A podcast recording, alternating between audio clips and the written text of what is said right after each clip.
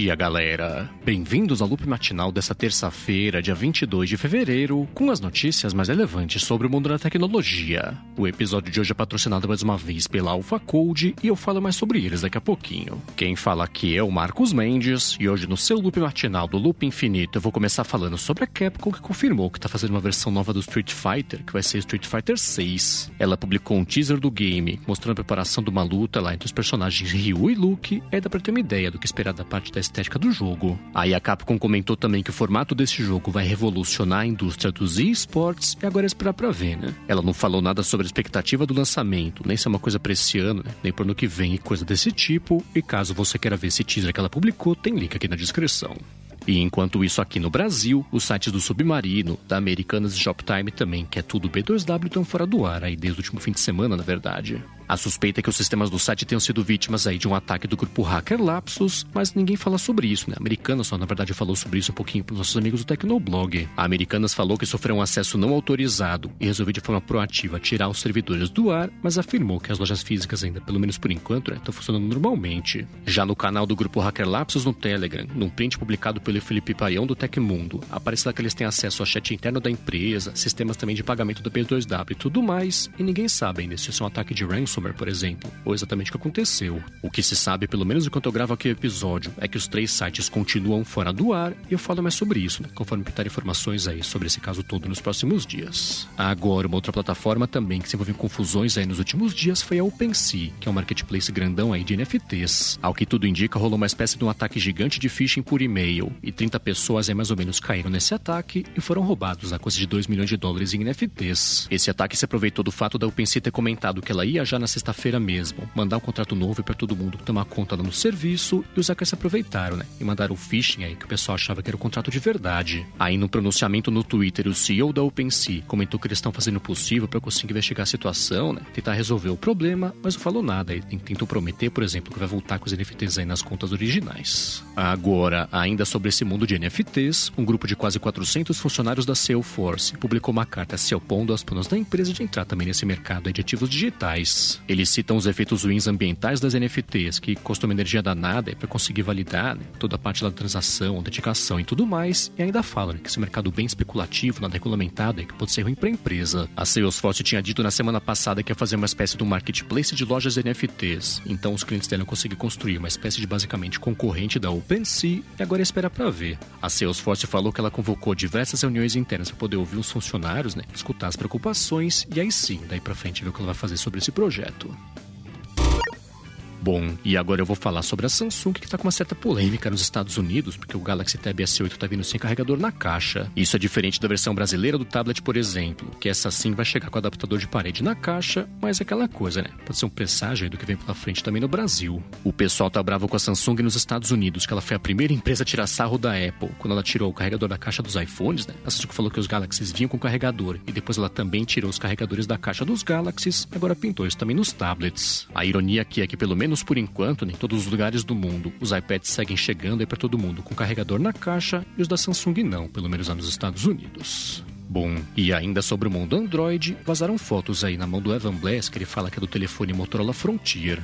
Nas fotos promocionais dá pra ver um módulo de câmera que é bem saltado, com escrito lá, né, que fala que a principal, o sensor principal tem 194 megapixels e o acabamento é bem bacana, que tem um aspecto lá de aço escovado. Na parte da frente dá pra ver que a tela é curva nas laterais, acompanhando lá o resto do design do aparelho. É agora esperar pela Motorola falar um pouquinho mais sobre o Motorola Frontier, talvez nos próximos dias.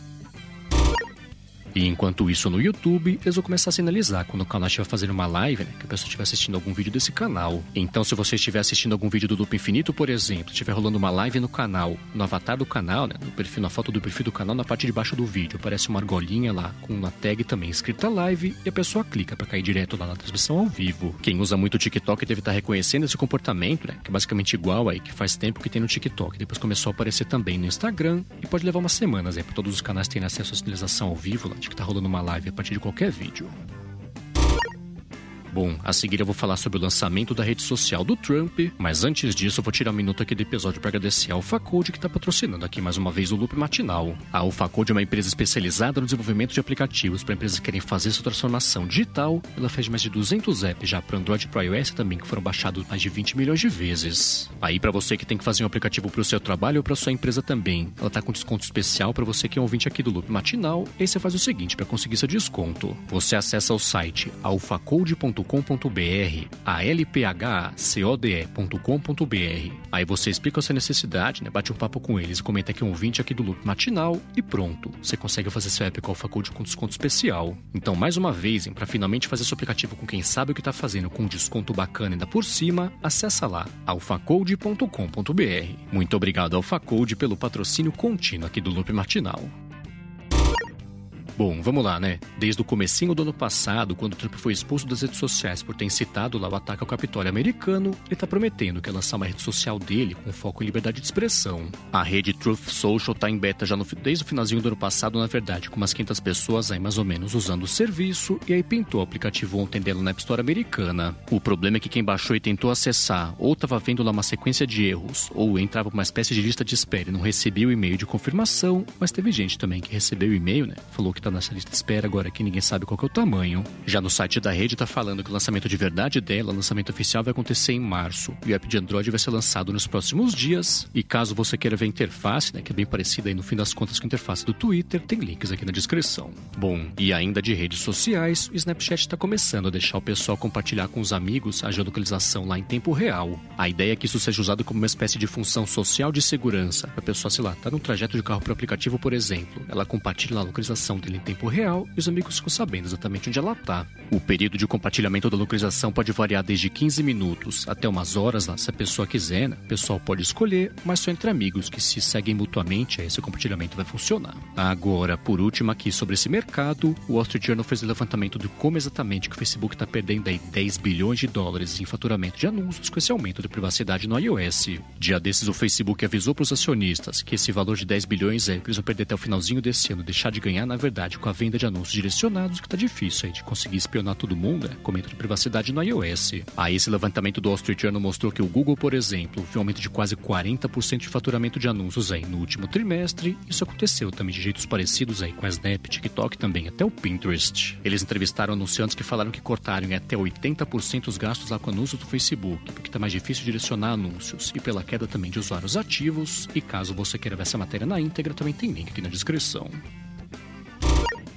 Bom, e por último, hoje eu vou falar sobre a Apple, que está para lançar vários Macs em dois eventos esse primeiro semestre, de acordo com Mark Gurman. Ele falou que no evento que ele espera que seja em 8 de março, ela anuncia a primeira parte desses Macs e o resto vem depois, lá para maio ou junho também, que pode ser já também o evento aí da WWDC. Ele falou sobre os Macs que eu vou comentar a seguir, que não sabe exatamente aí em qual evento que cada um deles vai ser anunciado, mas comentou o seguinte: ele falou que vem aí um Mac Mini com processador M1 Pro, um Mac Pro também que vai ter metade do tamanho do atual, né, com até quatro processadores lá com poder de fogo de quatro processadores M1 Max. Aí vai ter um iMac Pro grandão também com opções de processadores do M1 Max ou também o M1 Pro e depois os outros vão ter o M2, a próxima geração de chips da Apple.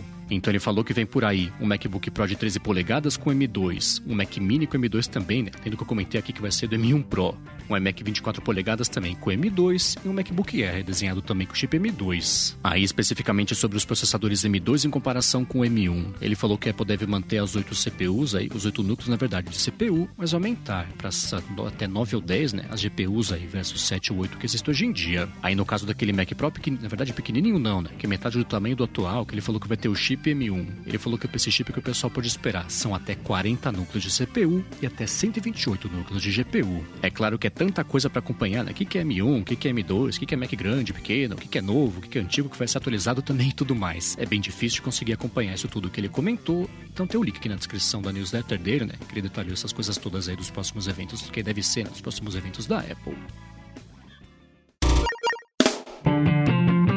Isso aí, galera. O loop matinal do Loop Infinito vai ficando por aqui. Se você quiser se inscrever no canal do Loop Infinito no YouTube, o link tá aqui na descrição do episódio lá no loopmatinal.com. junto com os links das notícias que comentei hoje. Agora, se você tem um podcast ou um aplicativo, um produto bacana e quiser anunciar aqui no Loop Matinal, manda um e-mail para comercial@loopinfinito.net pra gente bater um papo. Já se você quiser falar comigo no Twitter, procura por MVC Mendes que eu tô sempre por lá. Obrigado pela audiência, obrigado ao Alpha também pelo patrocínio contínuo aqui do Loop Matinal e eu volto amanhã de manhã.